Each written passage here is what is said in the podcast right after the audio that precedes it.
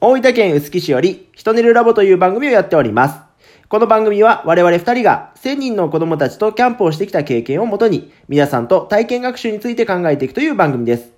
私は進行役の元教員30歳の森良太です。そして、はい、42歳、佐藤洋平です。はい。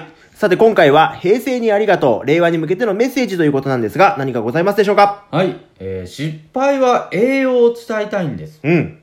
今の子供たちは失敗を恐れます。うんうん。私たちって人類誕生から平成まで約600万年かけてうん宇宙に行ったりと進化してきました。うんうん。進化の秘密は失敗なんですよあね。ーにもかかわらず失敗を避けるっていうことを子供たちはやっています。うんうん。先人の失敗に感謝しつつ、次の時代のために私たち一人一人が失敗は栄養とプラスのイメージを伝えていきませんか